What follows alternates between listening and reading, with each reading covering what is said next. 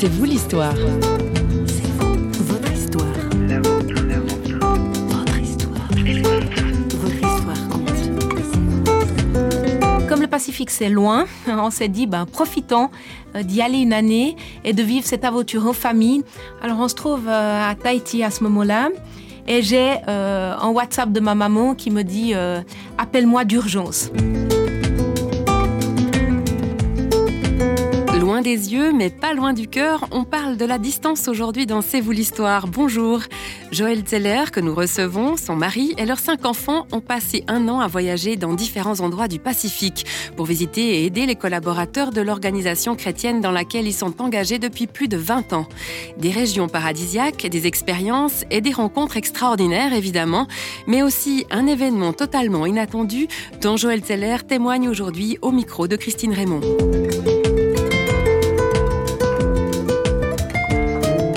Avant leur grand départ de leur pays d'origine, la Suisse, Joël et sa famille avaient déjà traversé des semaines plus que mouvementées. Guy, son mari, avait dû subir d'urgence une opération à cœur ouvert et cette épreuve avait déjà passablement bouleversé la petite tribu de Zeller. Après une récupération spectaculaire, Guy avait pu prendre le départ pour le Pacifique et la famille découvrait enfin ces contrées de l'autre bout du monde. Mais environ six mois plus tard, Joël reçoit un message de sa maman depuis la Suisse. Alors on se trouve euh, à Tahiti à ce moment-là. Je venais euh, de dire à mon mari, je sens que je commence à me détendre par rapport euh, à tout cet événement d'opération à cœur ouvert. J'ai l'impression d'entrer dans une nouvelle étape.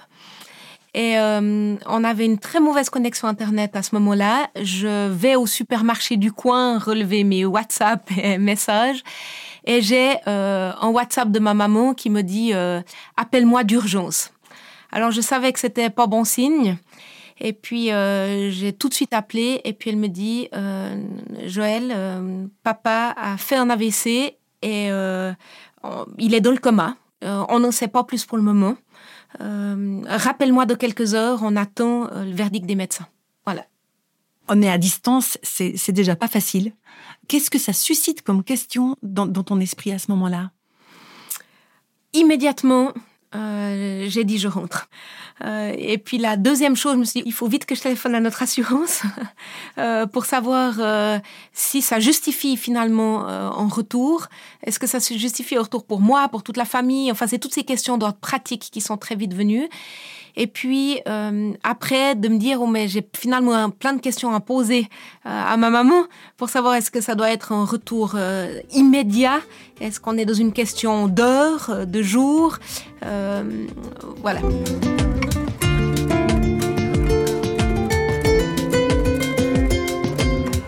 En fait, quand on a eu le retour du médecin qui nous a dit que finalement, il n'y avait plus aucun espoir, moi j'ai dit, oh là là, euh, du coup, est-ce qu'on va pouvoir rentrer à temps euh, pour lui dire au revoir?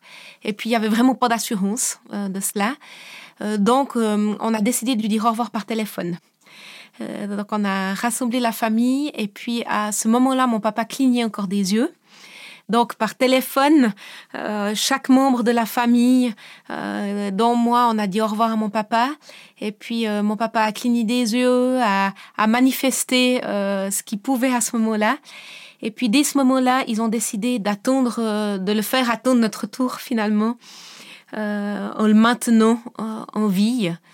Moi, j'ai eu besoin de dire à mon papa à ce moment-là, si tu sens que tu dois partir, je te libère pour partir, parce que je veux pas que tu euh, m'attendes, moi, pour m'attendre si euh, tu veux pas. Euh, donc, je savais qu'il pouvait pas me répondre, mais pour moi, c'était important de lui le verbaliser. Et nos enfants, à ce moment-là, euh, ont reçu une conviction, je peux pas l'e- l'exprimer autrement, que grand-papa allait nous attendre. Euh, donc, en fait, tout le long du trajet, euh, 24 heures de trajet, à chaque arrêt, changement d'aéroport, on regardait vite euh, nos, messages. Grand-papa nous attendait. Quand on est arrivé à l'hôpital, alors moi, de le voir euh, aux urgences comme ça, sans intensif, ça a été... C'est difficile à mettre des mots dessus, c'est bouleversant.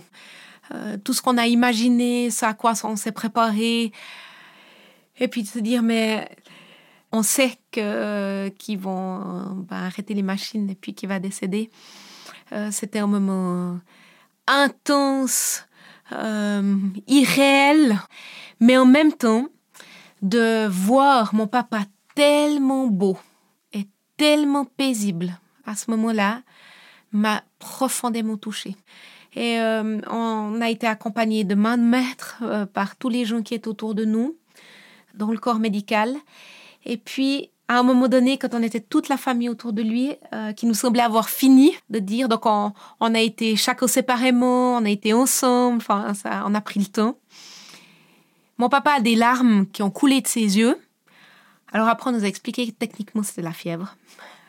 Moi, j'y crois, peut-être, mais pour nous, c'est les seules larmes qui ont coulé de ses yeux euh, dans ces 24 heures. Pour nous, ça a été vraiment un signe euh, qu'il avait entendu, qu'il était là et puis qu'il a bien capté ce qui se passait et qu'il nous avait attendu. Donc, un magnifique moment euh, intense et bouleversant.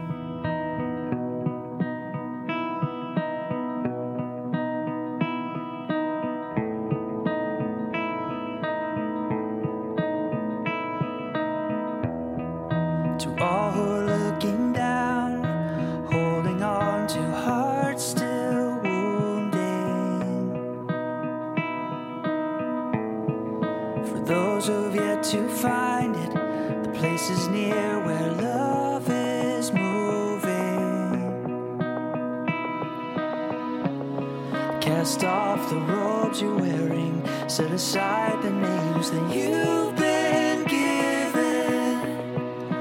May this place rest in the fold of your journey bind you to hope. You will never walk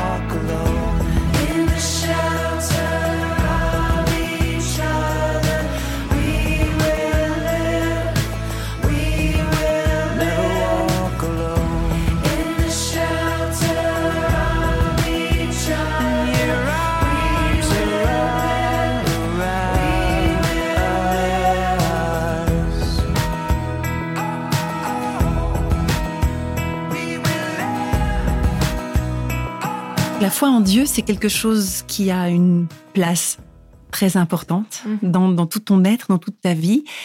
Est-ce que ça donne quelque chose de particulier aussi au fait de dire au revoir à un bien-aimé? Alors c'est sûr, parce qu'il y a l'espérance de le revoir. Et ça, ça change quand même toute la perspective de savoir que c'est pas pour toujours finalement, ou on prend congé pour toujours, c'est on prend congé pour un temps. Et que finalement, euh, ses souffrances à lui étaient terminées. Euh, et que euh, c'est nous qui étions en peine de la séparation, c'est, euh, mais cette espérance de le revoir nous a évidemment et nous porte tous encore aujourd'hui dans, dans cette étape. la, la foi en Jésus, est-ce que c'est quelque chose dont tu parlais avec ton papa? Oui, toujours de manière pudique, parce que c'est, un peu comme ça de la culture euh, de laquelle on est issu. euh, De parler de ces choses-là en tant qu'homme ouvertement dans sa famille, euh, ça reste quelque chose où on est, on est pudique. Mais oui, on a même prié ensemble à plusieurs occasions, lu des versets bibliques ensemble. Donc oui, c'était présent.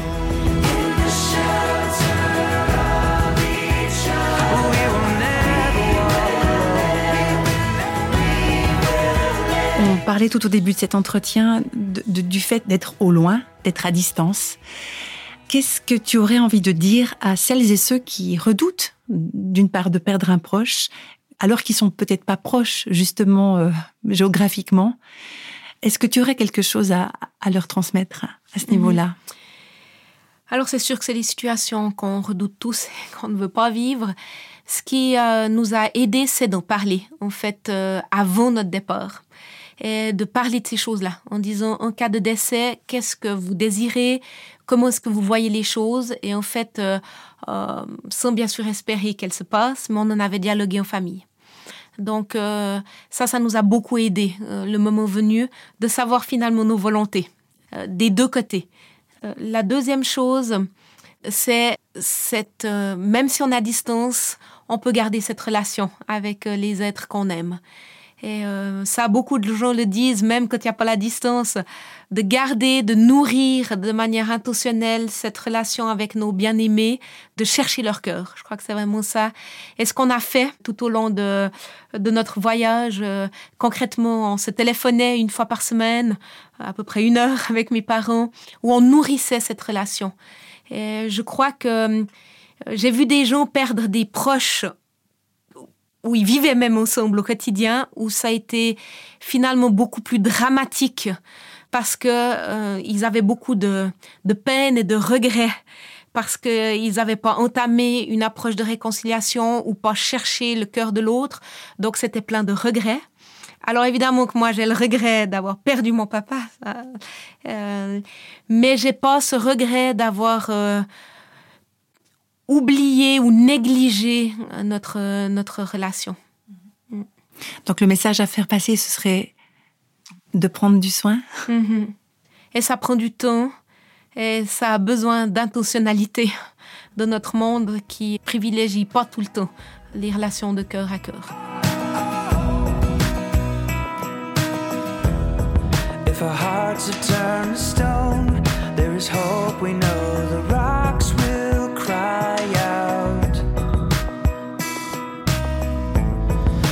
tears aren't ours alone.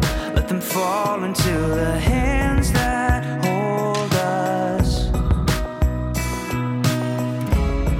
Come away from where you're hiding. Set aside the lies that you've been living. May this place a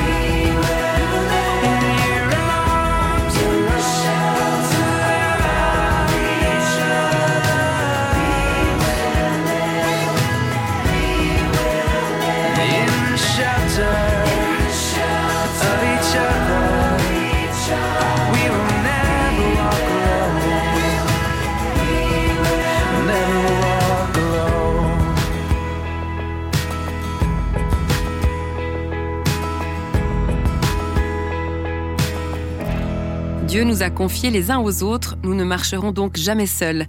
C'est avec cette chanson intitulée In the Shelter, le groupe Jars of Clay rappelait l'importance de prendre soin de nos relations, quelles qu'elles soient, familiales ou amicales.